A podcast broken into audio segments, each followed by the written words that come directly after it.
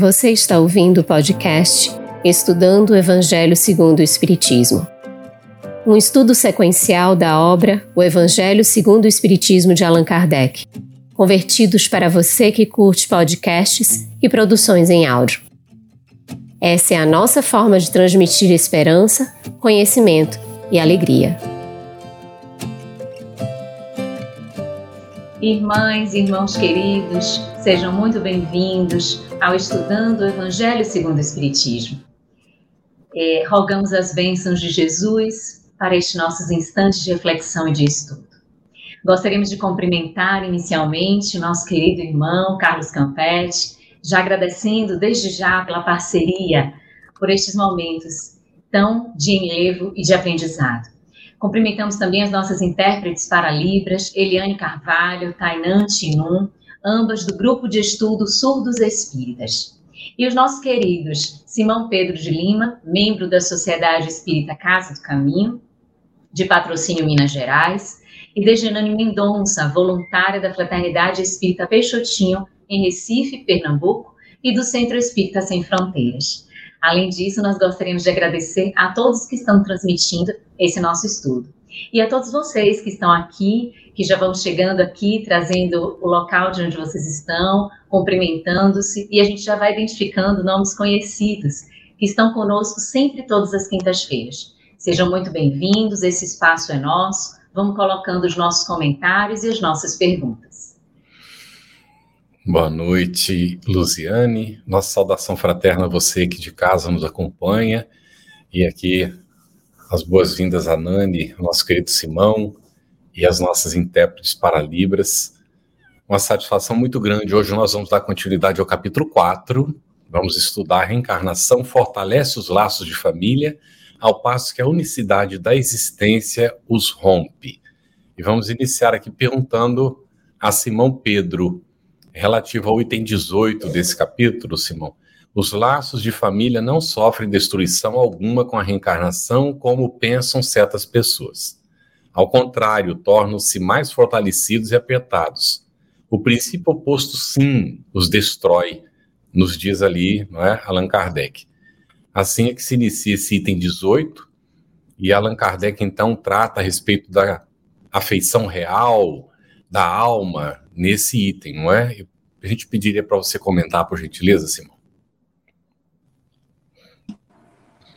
Boa noite, Luciane, boa noite, Carlos, Genane, nossa intérprete de Libras, a Eliane e a Tainan, que também entra daqui a pouco.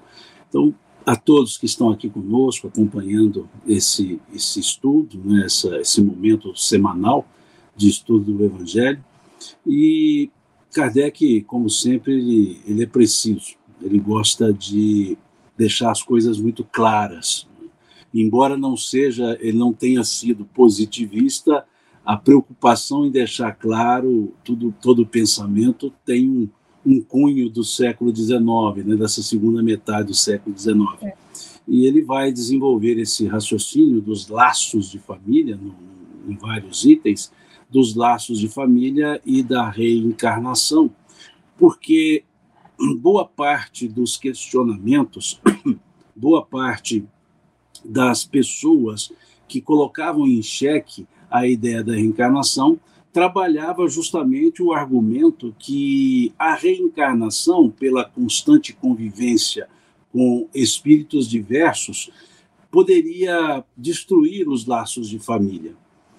O pensamento reinante à época é família sinônimo de laços consanguíneos, ou seja, entendia-se como família aqueles que descendiam de uma consanguinidade, somente os chamados parentes naturais. Não existia um conceito que abarcasse algo como família que não fosse a consanguinidade. Então, dentro dessa lógica, eles entendiam que se em cada encarnação nós podemos constituir família com elementos diferentes, não haveria então uma família, porque muitos se misturariam. Então, essa ideia, desculpe-me, essa ideia corrente à época, segundo Kardec, era egoísta, porque se reservava um nicho para dizer família. Ou seja, era um pensamento unicista, não reencarnacionista, tentando ocupar o espaço no, no, no bojo do pensamento reencarnacionista. Por que, que eu digo unicista? Porque na ideia unicista só há uma família. E essa minha família, entendendo como consanguínea, fazia com que então só existisse ela para laços afetivos. E com a ideia reencarnacionista, Kardec vai trazer uma outra posição, que o afeto independe da consanguinidade.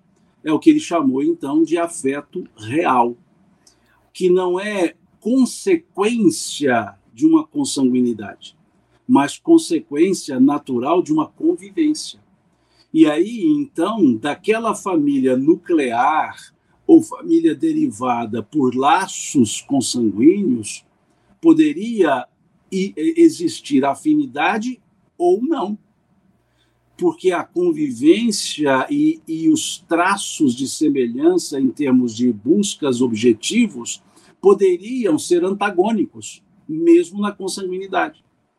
E numa família mais ampla, ou seja, por laços de afeto, a consanguinidade não seria o ponto fundamental. Hoje, pela visão que temos de família, que o arranjo familiar é muito amplo, temos a família, por assim chamá-la, consanguínea, mas nós temos as chamadas famílias por afinidade. Aquilo que se chamava adoção, hoje é família por afinidade. Não, então, nós hoje, na linguagem moderna do, do campo, digamos, do direito civil, nós hoje separamos a família consanguínea e a família por afinidade, não mais família natural e família adotada, ou familiares adotados, como no passado usava esse termo. Então, com a ideia de hoje, principalmente os jovens que, que já nasceram com essa lógica de arranjos familiares diversos, pode parecer estranha essa preocupação de Kardec em estabelecer um ponto de diferença.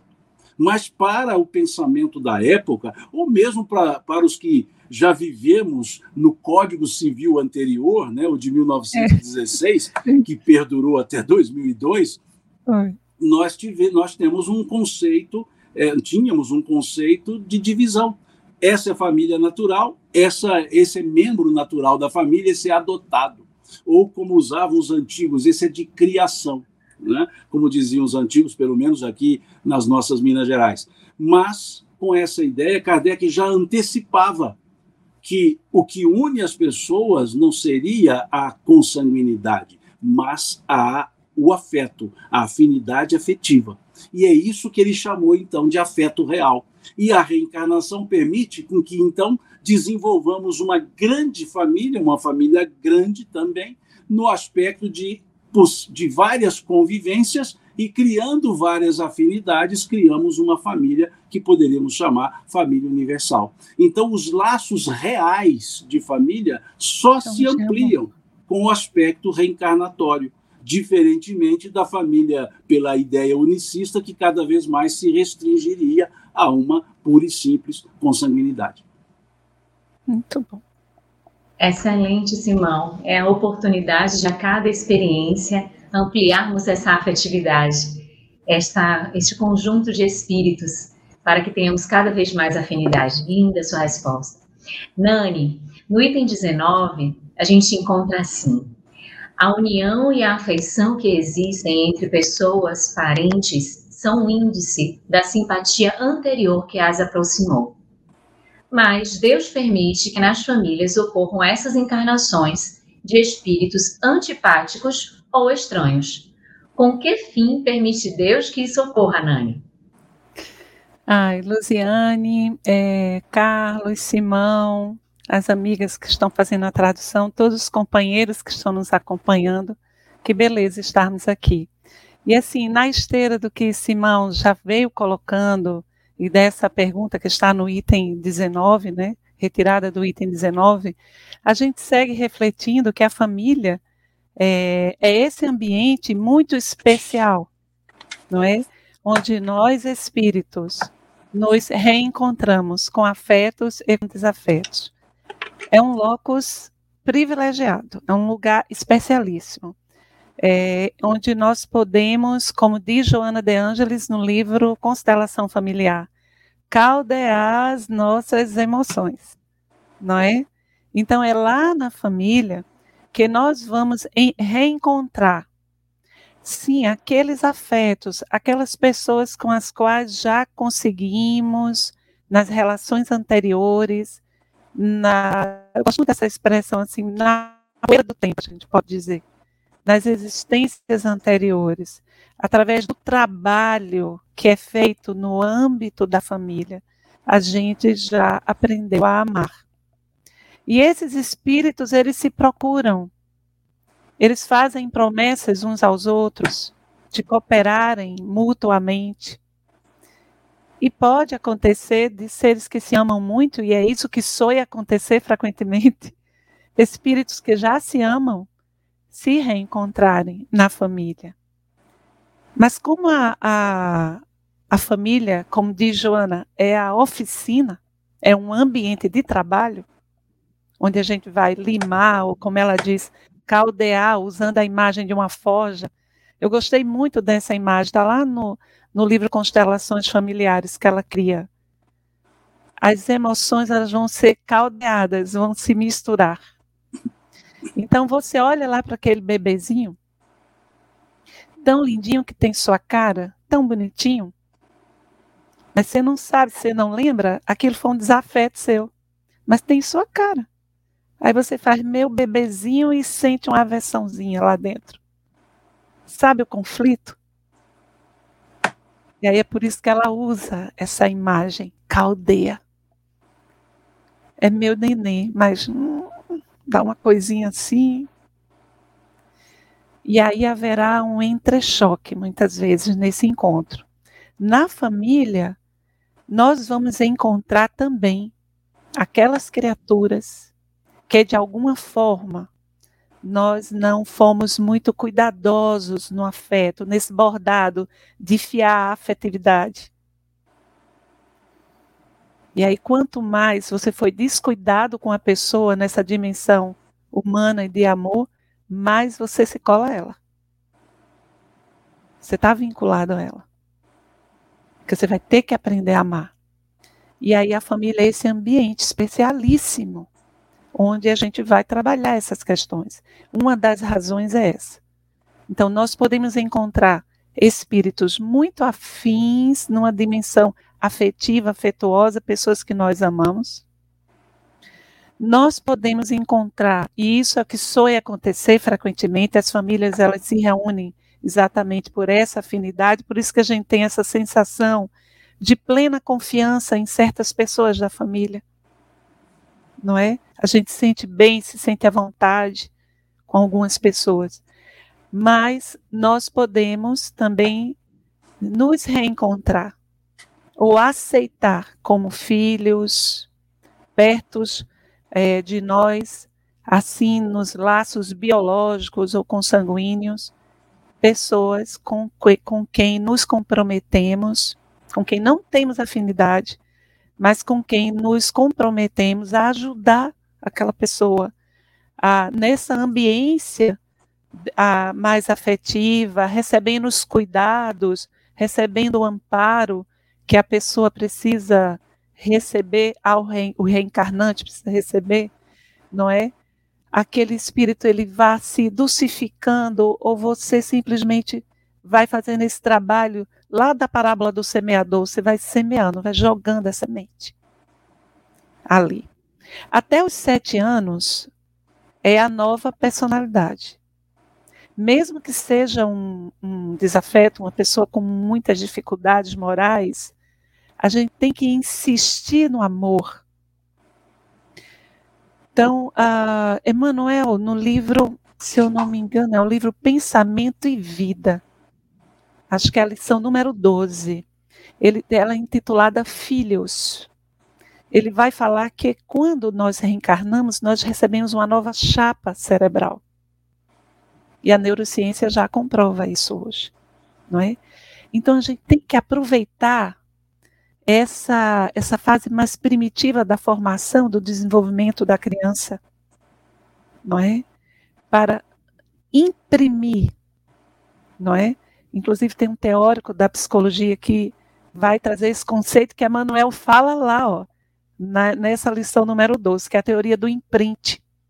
Emmanuel fala impressão, imprimir nessa chapa cerebral, nesse novo cérebro, quando a pessoa está formando a nova personalidade, quando tudo que ela foi ainda não chegou, não é?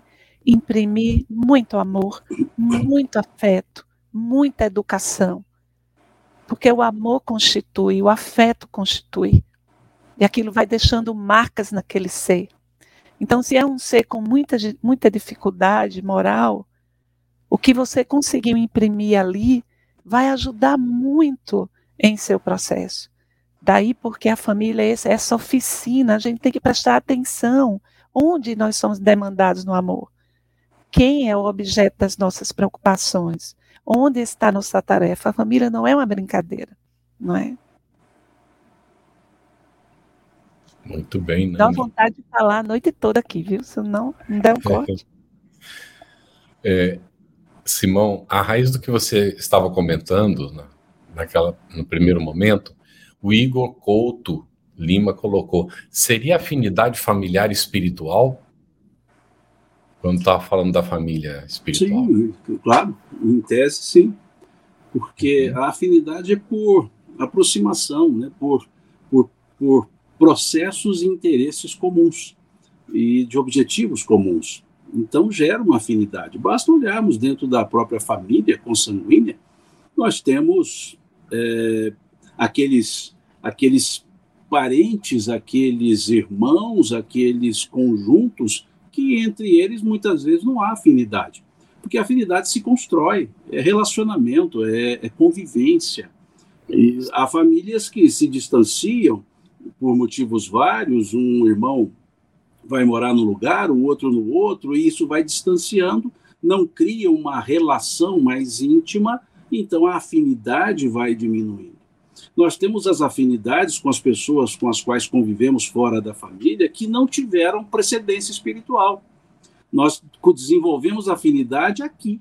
Pela primeira vez nos encontramos. E por termos objetivos comuns, sentimentos comuns, vamos criando uma, uma, uma afetividade. O que em outros encontros ou futuros encontros reencarnatórios, obviamente, torna-se um amálgama, que permite uma aproximação, uma junção mais, mais serena, mais tranquila, mais afetuosa entre essas pessoas. Então, sim, há uma família espiritual por essas afinidades, advindas já de conhecimentos, de convivências anteriores ou criadas na própria convivência.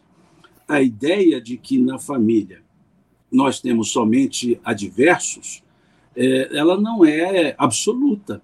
Kardec, na, na, no capítulo 5 do Evangelho segundo o Espiritismo, ele diz né, que o espírito frequentemente renasce no meio em que já viveu para estabelecer aquelas relações rompidas do passado. Frequentemente, não quer dizer constantemente.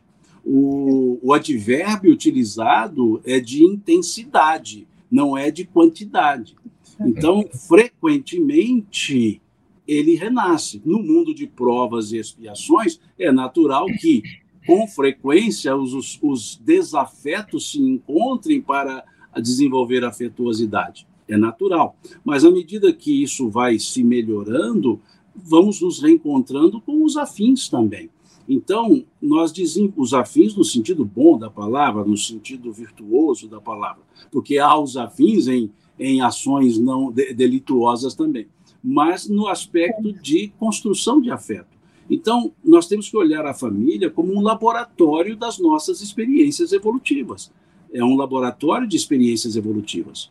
E nessas experiências evolutivas vamos desenvolvendo afinidade. E uma vez desenvolvida a afinidade, não há uma retrogradação nessa afinidade, não se perde a afinidade.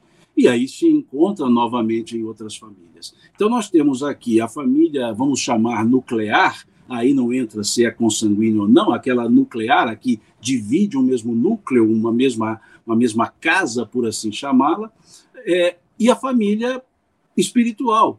Eu posso ter mais afinidade com alguém que não compõe a família nuclear do que com aquele que compõe a família. Ou posso ter afinidade maior com um ou outro membro da família e com outro menos afinidade, por uma questão de convivência anterior ou a mesma ou mesmo por uma convivência naquele momento, mas uma, uma um, mas com propósitos tão, tão próximos que acabam gerando ali mesmo uma afinidade. Então, o que nós temos que nos ocupar é por que nós sentimos uma aversão ou uma aproximação com alguém. Porque raras vezes, raras são as vezes que nós nos perguntamos isso. Por que, que nós sentimos um incômodo em relação a uma ou a outra pessoa? Nós só dizemos, temos um incômodo, mas por quê? E é esse porquê que vai me permitir desenvolver afinidade, compreender a outra pessoa. Hoje mesmo conversava com duas amigas é, muito assim muito próximas nesse aspecto que com o passar do tempo, nós vamos aprendendo a compreender as outras pessoas pelo olhar das outras pessoas. E vamos perceber que todo mundo tem razão, na sua razão. E que não é demovendo a razão alheia que nós resolveremos as questões, mas é construindo uma razão comum. Não é dizer você está errado, é dizer, olha, o seu pensamento conduz a uma consequência danosa. Mas não quer dizer que ele está errado na forma de pensar, porque cada um pensa com a sua própria forma, com a sua própria, por assim dizer, cabeça. Então, com o passar do tempo, numa convivência familiar, nós vamos compreendendo isso e vamos compreendendo as razões pelas quais os outros agem de outra maneira. E isso vai permitindo criar laços de afeto, que é o grande trabalho numa estrutura familiar criação de laços de afeto. Muito bom. Simão, no item 20, Kardec afirma: o temor de que a parentela aumente definidamente em consequência da reencarnação é de fundo egoístico. De fato, aumenta a parentela com a reencarnação? Qual a relação desse possível aumento com o egoísmo? Legal. É, é, é o aspecto malthusiano né, do pensamento do século XIX, quantitativo. Né? Aquela teoria malthusiana do crescimento geométrico uhum. da população numa proporção de crescimento aritmético dos meios de sustentação. Então ficou aqui uma ideia muito quantitativa. E Kardec ele, ele trabalha, eu digo, ele passeia sobre essas questões, ele faz um passeio ali tranquilo. E uma das ideias era essa, um aumento desmensurado né, da, da, da parentela pela reencarnação. Correto. Isso está correto. Não há dúvida que haverá um aumento, uma questão quantitativa, sim.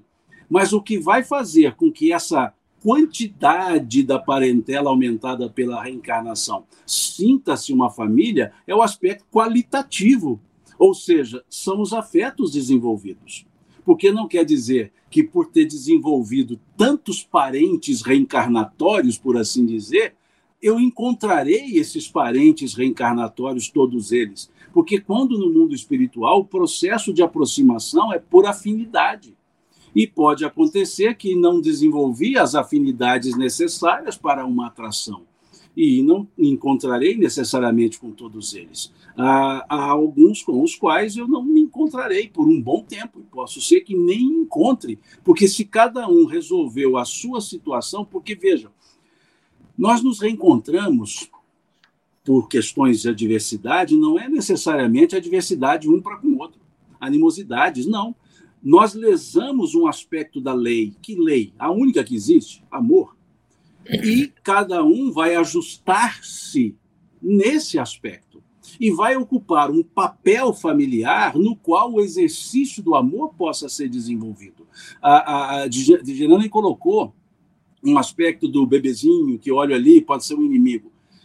Se eu tenho um inimigo do passado, a, a, de quem eu, a, a quem eu tenho um, uma, uma aversão, como lidar com esse alguém? Vindo na posição de pai e mãe, onde é que se tem amor desmedido?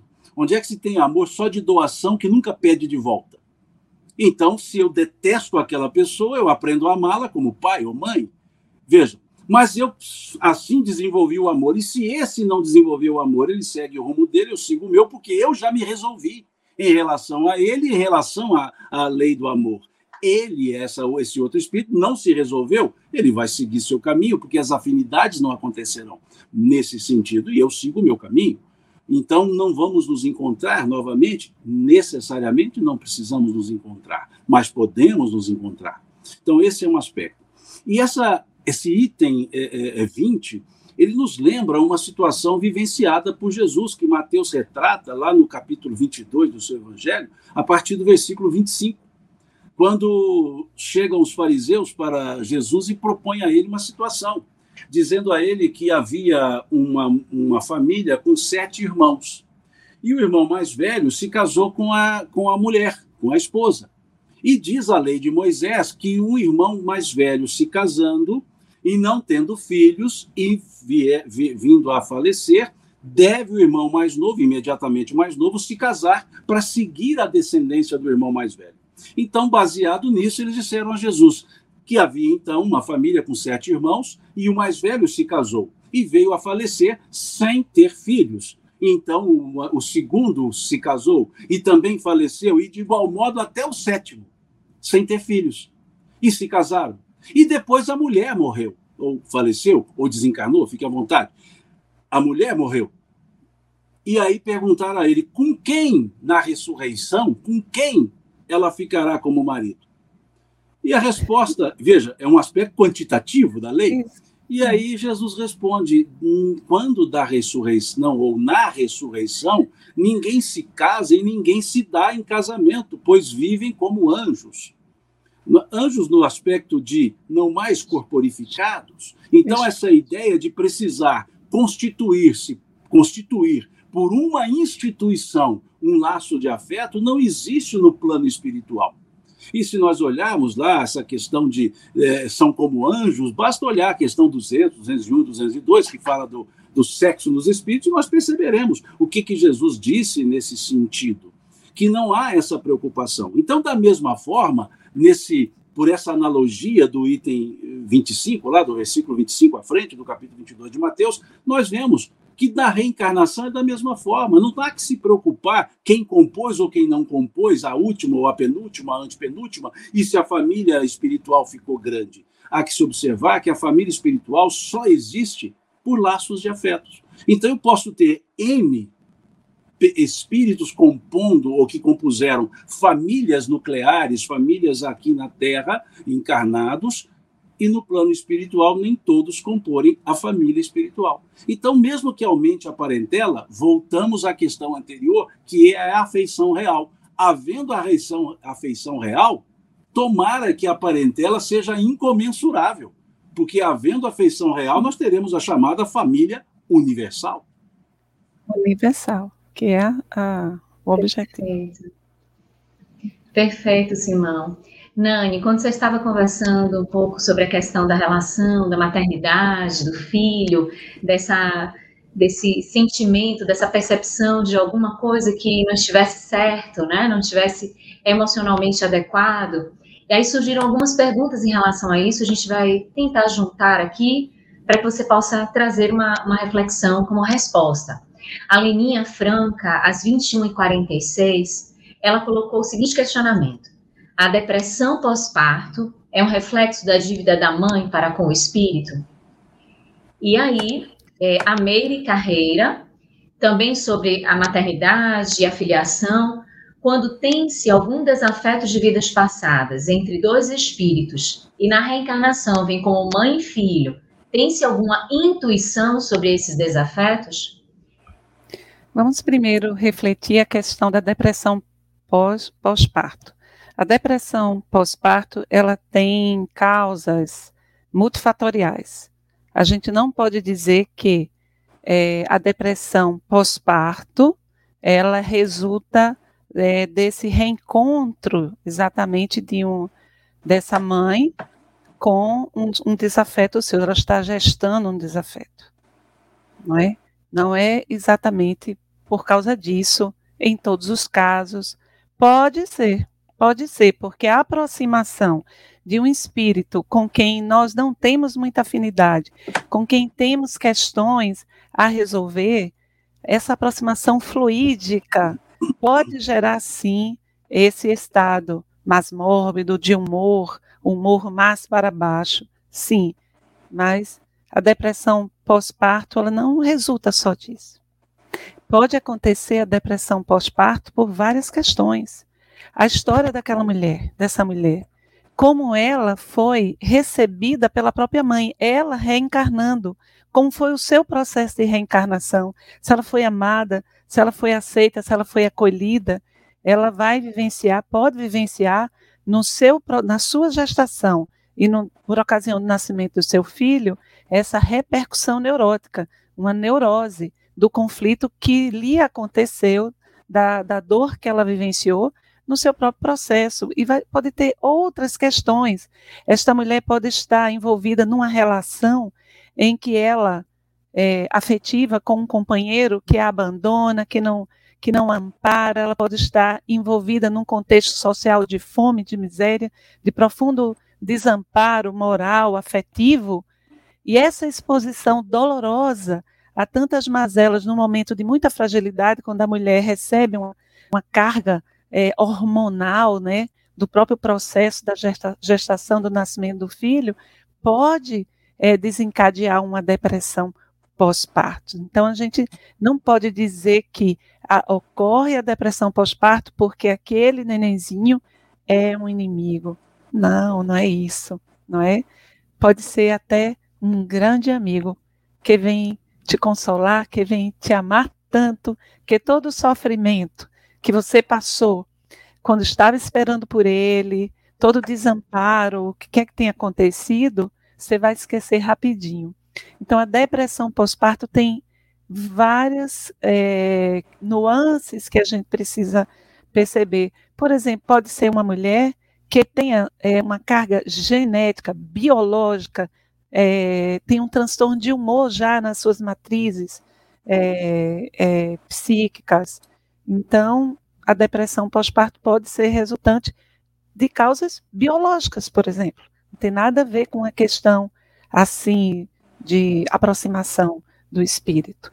A segunda questão, a da Meire Carreira, quando ela pergunta assim: quando tem-se algum desafeto de vidas passadas, entre. Eita, tirou, tirou. Lê, lê para mim de novamente, porque eu estava vendo aqui. Lê para mim a questão da Meire. Saiu aqui para mim também, Nani, mas é referente ao vínculo mãe-filho. Quando não tem uma aproximação, não tem afinidade, dá para perceber isso, tem sinais desses desafetos. É nesse sentido a pergunta. Sim, sim. E no meu consultório, recebo diariamente pessoas que foram acolhidas por mães assim. Mães que visivelmente preferiam um filho a outro isso é inconsciente.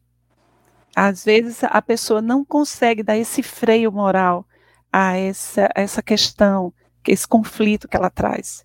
Ela não, às vezes a, a própria mãe ela pode não ter essa estrutura bem fortalecida para não tratar de forma diferente na perspectiva de, do afeto seus filhos. Mas há, e em psicologia a gente estuda isso profundamente, há uma linguagem no ar que se respira.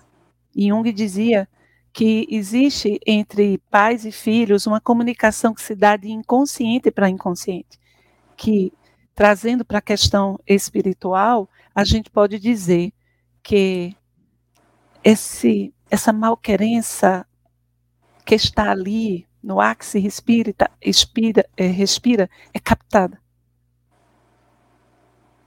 às vezes a mãe nem, nem revela, não tem nem a conduta assim de, de diferenciar um filho do outro, mas ela não, não consegue expandir afetivamente. Tem um aspecto muito importante que a gente precisa desmistificar e que algumas estudiosas, estudiosos franceses, eu andei lendo muito em alguns psicanalistas franceses, que nem toda mulher ela tem esse instinto maternal bem desenvolvido. E aí ela, mesmo tendo lá os seus filhos, ela, ela não consegue fazer essa maternagem eficiente. E aí, se há algum desafeto do passado, ela não consegue filtrar, não é? Eu, por exemplo, eu materno cachorro, eu materno gato, eu materno todo mundo. Aliás, um dos grandes problemas que eu tenho que trabalhar na supervisão clínica é o tanto que eu materno. Então, a gente não pode maternar o tempo todo. Então, há pessoas que têm o espírito, há homens que são extremamente maternos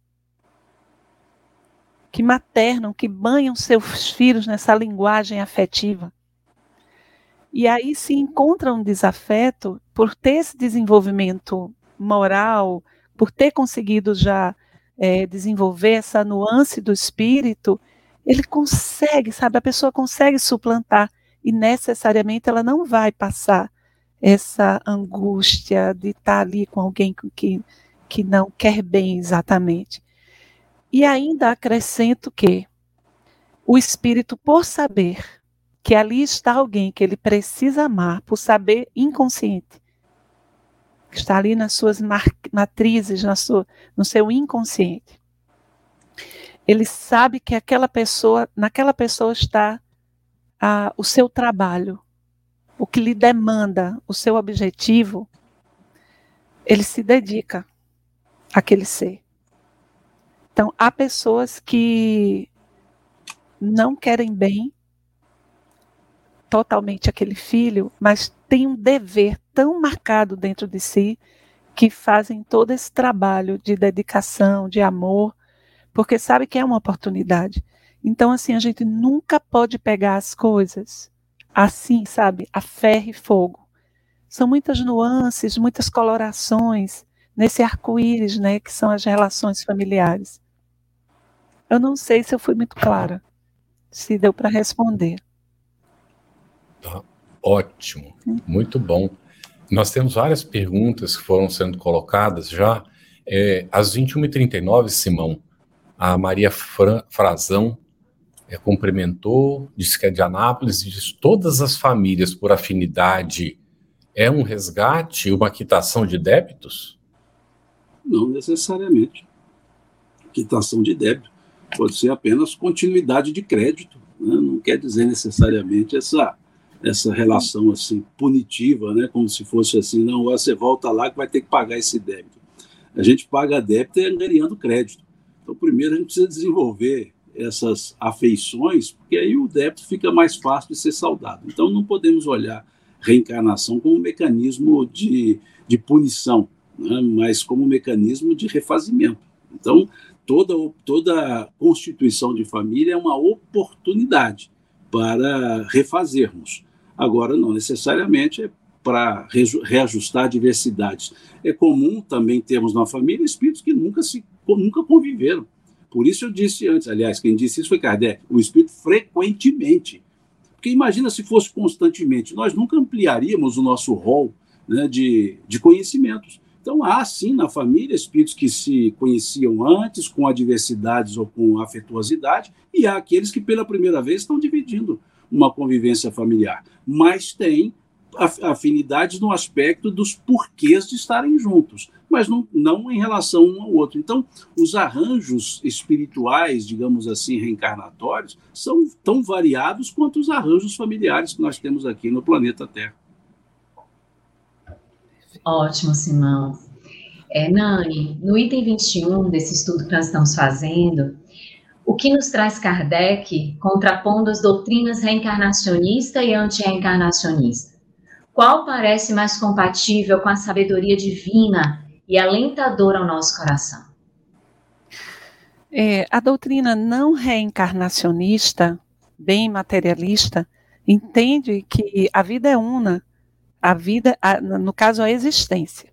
Porque a vida em si do espírito, ela é uma, nós só, só temos uma vida, nós nunca morremos, mas nós interexistimos entre o mundo físico e o mundo espiritual, não é?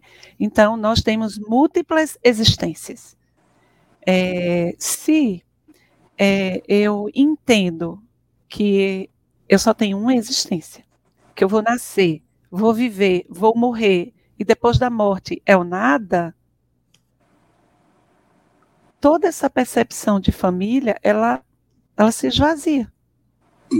não é? Já a visão reencarnacionista, como Simão até já colocou hoje, ela fortalece os laços de família, ela justifica os laços de família e ela revela, ela consubstancia uma amorosidade do Pai, da divindade, é, sem monta, não é?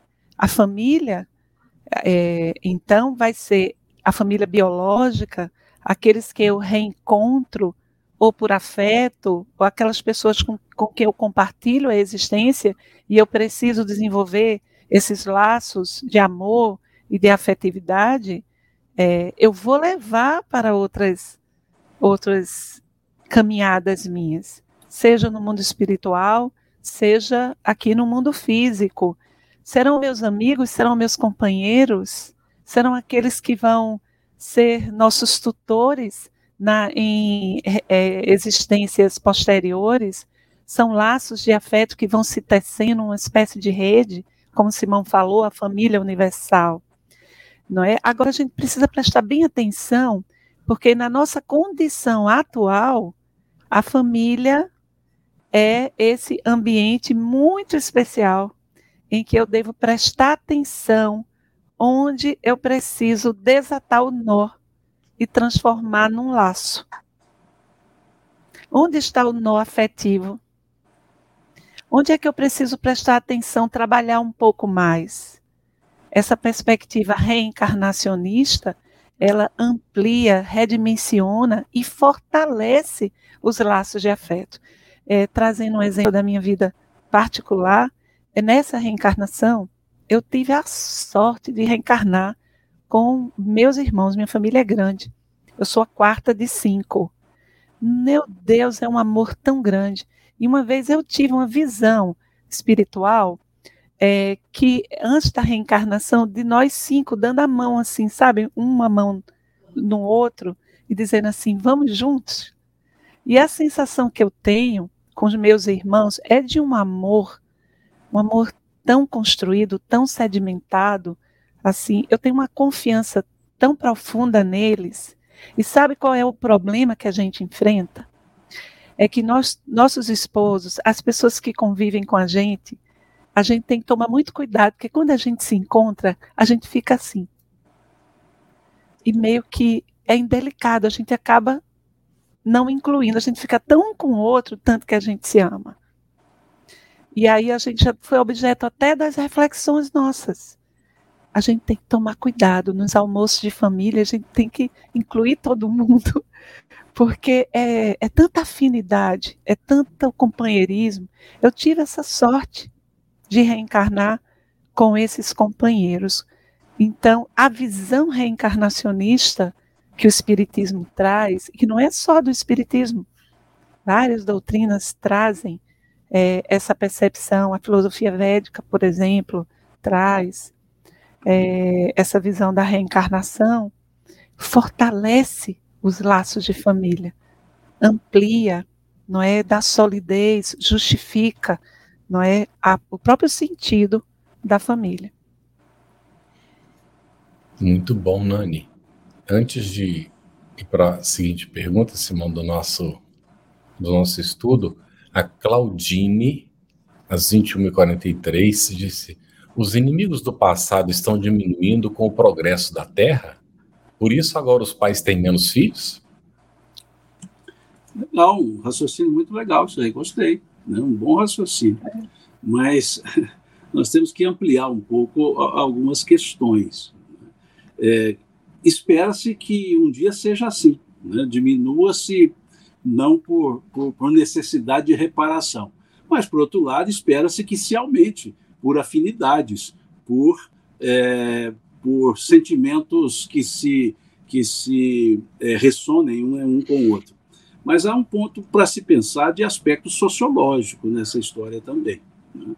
É, se nós fizermos um, uma análise, né, eu, eu sou caçula, né, a Dinane colocou a família, eu sou um caçula, eu sou o oitavo né, dos oito. Então, Eita, que beleza. É, minha mãe, quando eu, quando eu nasci, minha mãe tinha 45 anos, né? isso em 1964. Né? Então, olhemos o que, são 40, o que eram 45 anos para aquela época.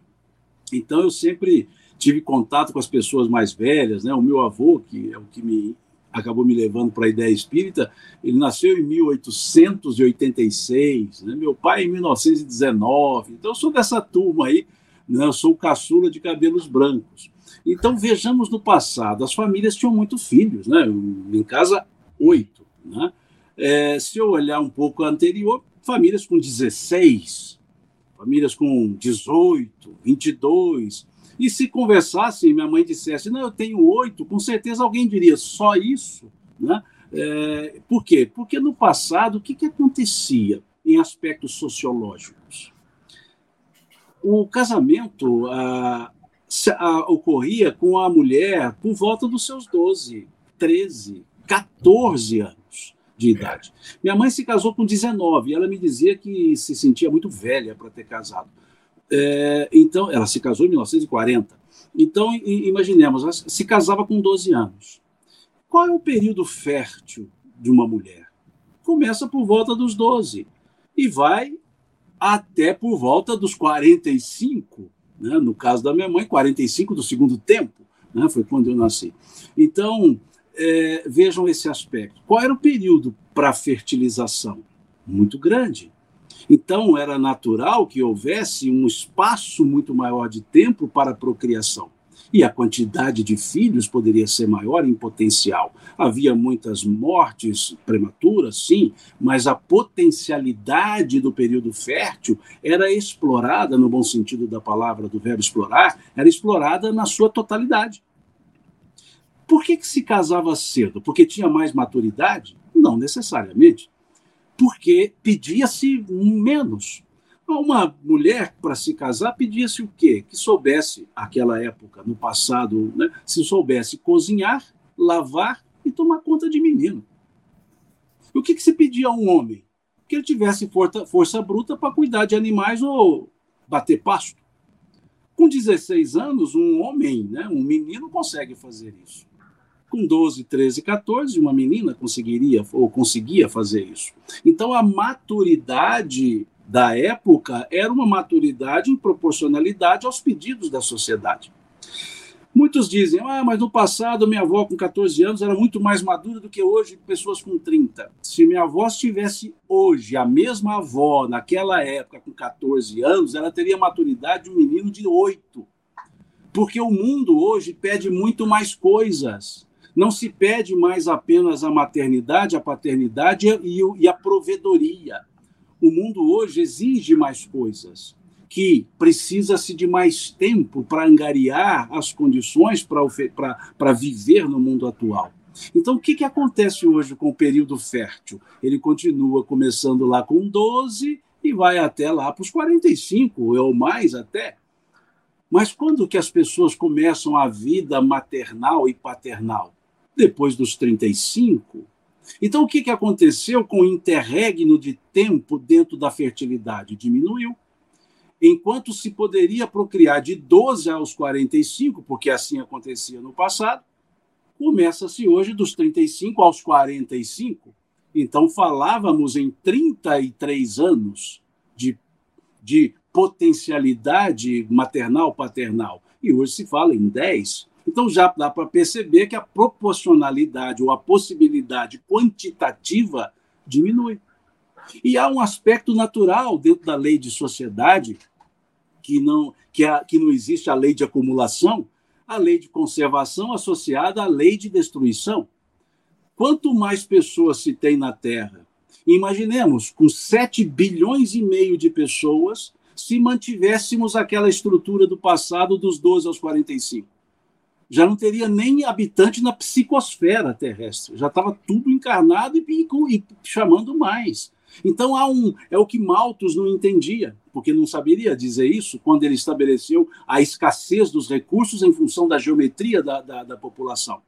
Então, nesse aspecto, o que, que acontece? Tem-se menos filhos porque tem-se mais gente e menos tempo então veja que há um aspecto socioantropológico que não é reencarnatório no aspecto de tem menos débito e por isso tem menos gente.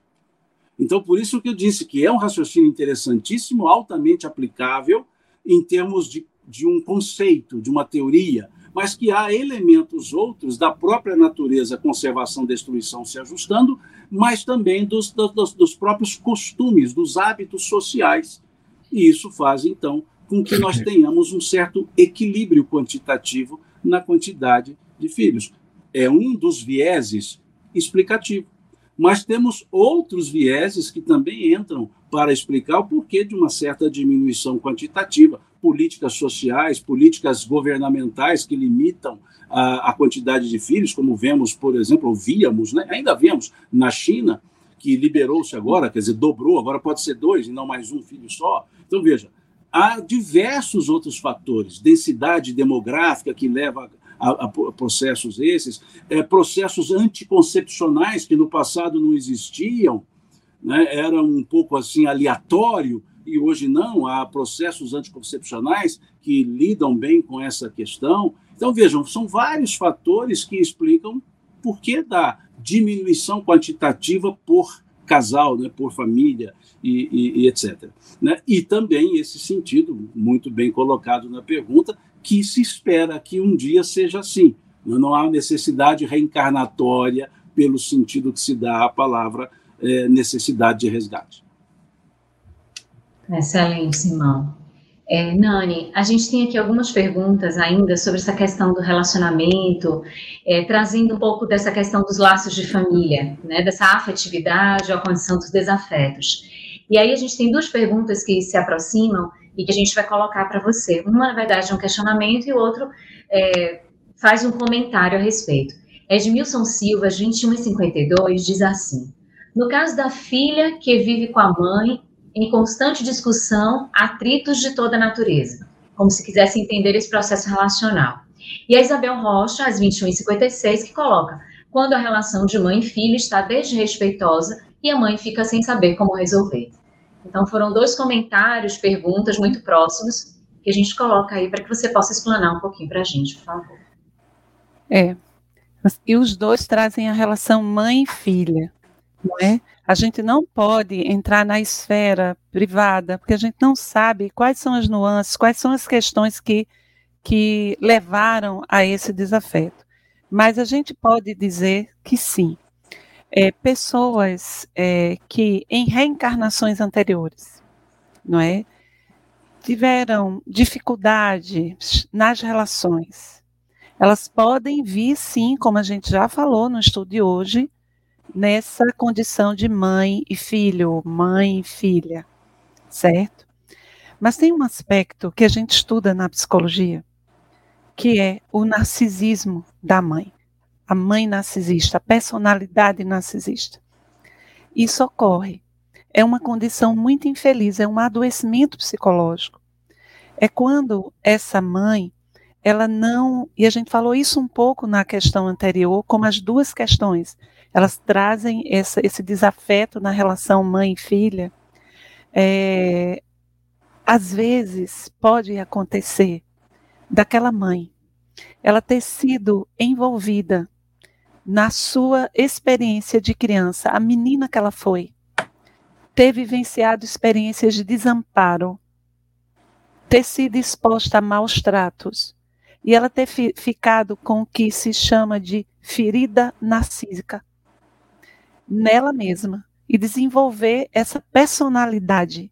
Quando a gente fala que a pessoa tem um transtorno na personalidade, é um transtorno que se é, que se desenvolve na fase, na primeira fase do desenvolvimento da criança, a fase mais primitiva, a forma como a criança foi cuidada, como ela foi amparada, ou descuidada, desamparada, o apego que a gente chama de inseguro ou o apego desorganizado. Isso pode acontecer e é muito frequente. Então, como consequência disso, e não estamos falando de desafetos de vida passada, a pessoa ela vai desenvolver esse transtorno de personalidade narcisista. Então, essa pessoa pode ser a sua mãe. A sua mãe, ela pode ter esse transtorno. Então, como é que ela se relaciona com os filhos? Ela não se coloca no lugar de mãe, ela compete com os filhos, ela desampara, ela diz frases que diminui o filho ou diminui a filha. Ela está sempre nessa competição. É, isso ocorre, gente.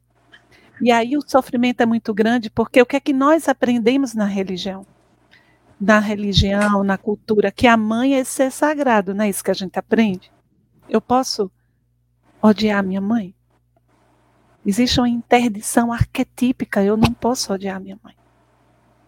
Mas a minha mãe e a minha mãe ela não gosta de mim. Ela não me materna. Ela não me banha em amor. A mãe, a mãe e o pai são dois lugares sagrados. Se você tem um filho, veja como você olha para ele. A criança, ela sobe, uma criança de quatro anos, ela sobe uma grade, uma escada, olhando para a mãe. Ela precisa se distanciar, se desfusionar, ela precisa subir, correr certo risco para ela se individuar. Mas ela sobe olhando para ver se ela está sendo cuidada. Então você tem que olhar assim, menino, cuidado, você vai cair, você pode cair, mas vai junto assim e diz: sobe, vai. Não sei se você está entendendo. A criança vai no parque com a mãe, com o seu cuidador, com essa figura de apego, né, que a gente diz, e ela, ela corre para longe da mãe e de vez em quando ela olha. E aí você olha dizendo: Vai, meu amor, eu estou aqui, vai. E se chama apego seguro, isso constitui. Algumas mães não conseguem fazer isso. Não oferecem o apego seguro. E as relações, se já havia um desafeto no passado, no desenvolvimento, os ódios podem se acicatar. Faz sentido que eu estou tentando explicar. Mas eu queria é, virar uma chavezinha aqui. Eu tenho muita cautela com essa coisa. Ó, está acontecendo porque isso foi da reencarnação passada. Olhe lá. Observe a circunstância. Essa mãe, como a gente falou, ela pode ter sido exposta ela mesma, ter sido uma criança ferida e ter desenvolvido o transtorno de personalidade narcisista. Isso não tem nada a ver com você.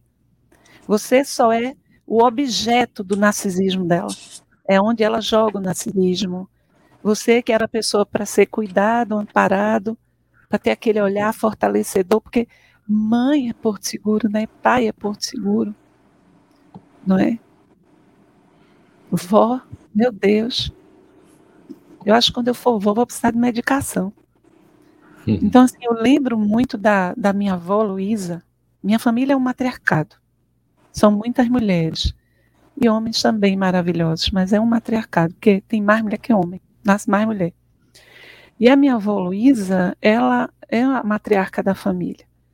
E eu lembro da minha avó Luísa, eu adolescente, naqueles conflitos, naquela fase, eu ia para casa dela, ela sentada na cadeira do balanço, no terraço, e eu ficava falando com vovó e ela só fazia, e é minha filha. E é, e outra coisa, nós éramos os mais bonitos, os mais perfeitos, os mais inteligentes. Não tinha como você sair dali com a asa quebrada, com a asa molhada. Porque ela maternava, ela jogava amor, não é? Então, eu queria, só para finalizar, se você recebeu a tarefa de ser pai e de ser mãe, cuide do seu coração, cuide dos seus traumas, procure se equilibrar para que você não perpetue processos de desamparo. Você não repita neuroticamente a violência que aconteceu com você nas crianças que você recebeu no braço, para não acontecer isso. Filhas que até hoje digladiam com, com as próprias mães ou com os próprios pais. Mas, por fim, pode sim ser um reencontro. Pode sim. Pode ser uma grande oportunidade de amar e perdoar. Então, se você tem uma relação muito difícil com a sua mãezinha, tente ver como você pode equalizar isso. Saia desse lugar da vítima. veja como você pode melhorar essa situação. Porque, como Simão falou, a família é uma oportunidade, é recomeço, não é? Muito bem, Nani. É, queria só informar para a Kátia da Silva Costa, estamos em oração, está bem? Simão, é, no item 22, quanto ao futuro das almas, o que ocorreria caso não houvesse reencarnação?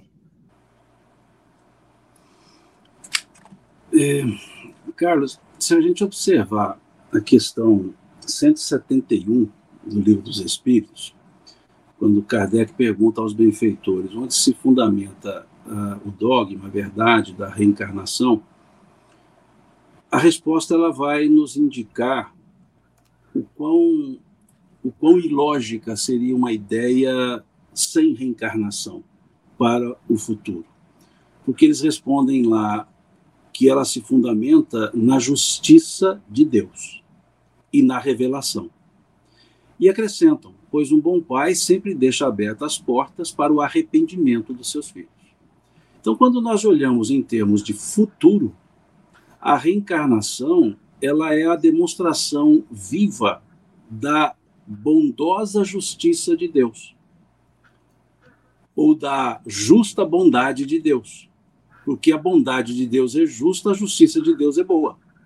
Então, a reencarnação vai nos mostrar a oportunidade de refazimento dos nossos, dos nossos atos, quando não bons. Então, quando vai para o lado contrário, ou seja, a teoria unicista, nós caímos para certas ilogicidades. Vamos pensar numa delas a ilogicidade unicista em relação à continuidade da vida. Porque se somos imortais, e o pensamento unicista entende a imortalidade também, aceita a imortalidade, se somos imortais e a mortalidade seria a menor parte da vida, ou seja, vivemos na Terra, vamos arredondar aí, 100 anos. O que são 100 anos para um ser imortal? Nada para a imortalidade, 100 anos, ou mil anos, ou um ano, não tem diferença, porque é imortal. Então, como que o nada vai determinar o tudo em termos de consequência? Porque 100 anos na Terra, e dos quais 10 eu agi de forma errada, determinarão, esses 10 anos, determinarão a consequência perpétua dos atos. Há uma ilogicidade nesse sentido. Se eu agir de maneira correta, vou para um lugar de beatitudes. Se eu agir de maneira incorreta, vou para um lugar de sofrimento. E os dois são perpétuos. Durarão enquanto durarem, ou seja, imortalmente. Então, onde está a bondade justa de Deus? Numa, numa lógica unicista, em que ele pune perpetuamente por um ato que é localizado no espaço e no tempo. Pode ter sido um ato, e vai ser punido perpetuamente. Então, a ideia unicista, ela gera uma justiça justiceira em Deus e não uma justiça justa em Deus. Um outro aspecto seria imaginar a seguinte situação: uma mãe sempre conduziu, conduziu sua vida com total respeito às pessoas, à lei de Deus, bondosa, justa, ela morre. E vai para onde? Para o céu, na teoria céu e inferno unicista. Mas ela tem um filho que agiu contrário a todas as leis, que foi agressivo, que foi de mau pendor e também morre. Para onde ele vai? Pela teoria unicista e do céu e inferno, iria para o inferno. Agora imaginemos a cena. Essa mãe, num lugar de beatitudes, de alegrias e felicidade eternas, sabendo que o filho está no lugar de sofrimento eterno. Que felicidade eterna terá essa mãe sabendo que o filho padece eternamente? Que céu seria esse em que se permite isso à mãe?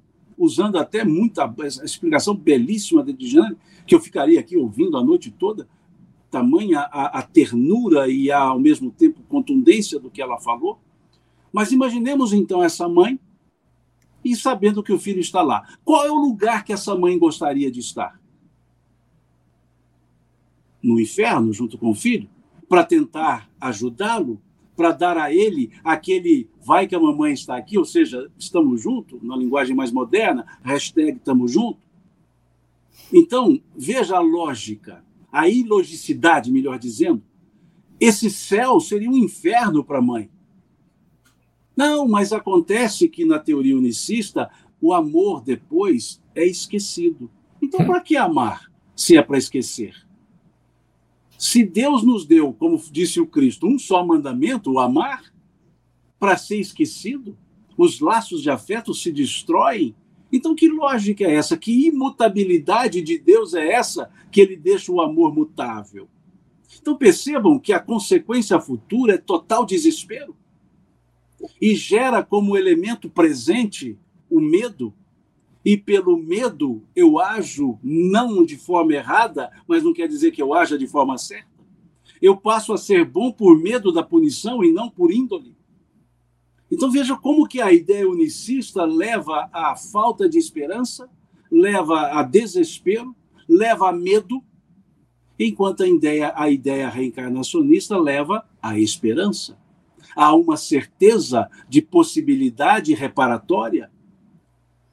Então, vejam como Kardec desenvolve a lógica em um item pequeno, mas que muitos não param para pensar, ficam revestidos das ideias cristalizadas, não se coaduna a, a, a justiça de Deus, a bondade de Deus, esse tipo de pensamento, punição e premiação. Deus não premia, Deus não pune, simplesmente nós nos responsabilizamos pelo que nós fazemos. E aí, no processo reencarnatório, eu sei que eu poderei reparar. Eu posso retardar o meu crescimento, sim, pela, pela reticência ao, ao acerto, pela, per, pela a continuidade no erro, pela recalcitrância que assim seja no erro, mas eu vou retardar, eu não ficarei eternamente há um impulso natural, evolutivo em mim, que deriva de Deus. Então vejam como essas duas ideias levam a total comportamento diferenciado no presente. O, o entender o futuro nos permite lidar melhor com o presente. E com a ideia de céu, inferno e unicidade, só teremos medo, só teremos insegurança e só teremos desespero enquanto que a ideia reencarnacionista nos dá apenas a ideia, apenas no sentido de um ponto só, de esperança, que dependerá das minhas ações. Então é muito mais justa. Então teremos a bondosa justiça de Deus e a justa bondade de Deus no aspecto reencarnatório. Perfeito, Simão, excelente. E já caminhando aqui né, para o nosso finalzinho do estudo, a gente faz uma pergunta que está no item 23 desse nosso estudo de hoje, se poderia nos trazer o resumo das quatro alternativas que se apresentam, conforme Kardec traz nesse item, para o futuro da alma além túmulo. Bem curtinho, né? Bem curtinho, inclusive porque Simão fez reflexões sobre isso, respondeu em parte já essa questão. Então, as quatro alternativas é, que se apresenta ao homem para o seu futuro após a morte, a primeira é do, do nada, de acordo com a doutrina materialista, nihilista. Não é? Então, quando eu desencarnar, quando a gente desencarnar, não haverá nada. Né? Essa é a primeira percepção. A segunda é a panteísta, a absorção no todo universal, de acordo com, com essa doutrina, né? Essa doutrina, o panteísmo panteísmo que, que foi criada pelo filósofo Spinoza. Não é? O panteísmo ele, ele preceitua, preceitua que tudo e todos constituem um Deus universal, abrangente, imanente. É? Então, assim, o universo todo e tudo mais que contém é, sua natureza, seus seres, as coisas, como Deus, são idênticos, inexistindo esse Deus, como a gente conhece, antropomórfico, o Deus criador. Então, tudo seria absorvido, não é? Integrado, não é? Essa percepção aqui é, ela de alguma forma fragiliza os laços de família, né? Já que tudo vai se integrar, vai ser absorvido. Né? Terceiro, a individualidade com fixação definitiva da sorte, segundo a doutrina da igreja. Mais ou menos o que Simão, o que Simão trouxe. Se eu sou tenho filhos e eu amo essas pessoas, meus, meus filhos queridos, e aí ocorre a minha desenca eu, eu desencarno. O que vai, que vai acontecer comigo? Digamos que eu vá para um umbral, né? e passe um tempo lá, depois vá para uma colônia espiritual mais feliz. Mas os meus filhos estejam no inferno. Como é que eu vou ficar? Como é que eu vou me sentir? Não é? Então, nessa doutrina, né, é, é, em que as pessoas vão para o céu, ou vão, para, é, como é que chama? O purgatório, né? Esse estado de purgatório, ou vão para o inferno. Como é que eu vou me sentir num céu vendo um amor eu sendo mãe, vendo um filho meu queimando no inferno. Não é? é? Então, nessa percepção, haverá separação dos laços de família, não é? é conforme o lugar para onde cada um for. E a terceira, que é essa visão é, reencarnacionista, a terceira, não, desculpem, a quarta, a individualidade, que é o espírito, que somos nós, né, passaremos por uma progressão um processo evolutivo indefinido. Não é? E aí, nós, nesse processo, nessa evolução, nós vamos construindo laços de amor, laços de afeto, e vamos ampliando o nosso conceito de família, que sai lá ó, do clã, da tribo, de, dessa visão mais do patriarcado, e vai se ampliando até que a minha família está em todo o planeta e para além do planeta, que é a família universal. Você ouviu uma produção da Federação Espírita Brasileira. Para saber mais, siga o arroba FebTV Brasil no YouTube, Instagram e Facebook. E o arroba Feb Editora no Instagram. Ative o sininho para receber as notificações e ficar por dentro da nossa programação. Até o próximo estudo.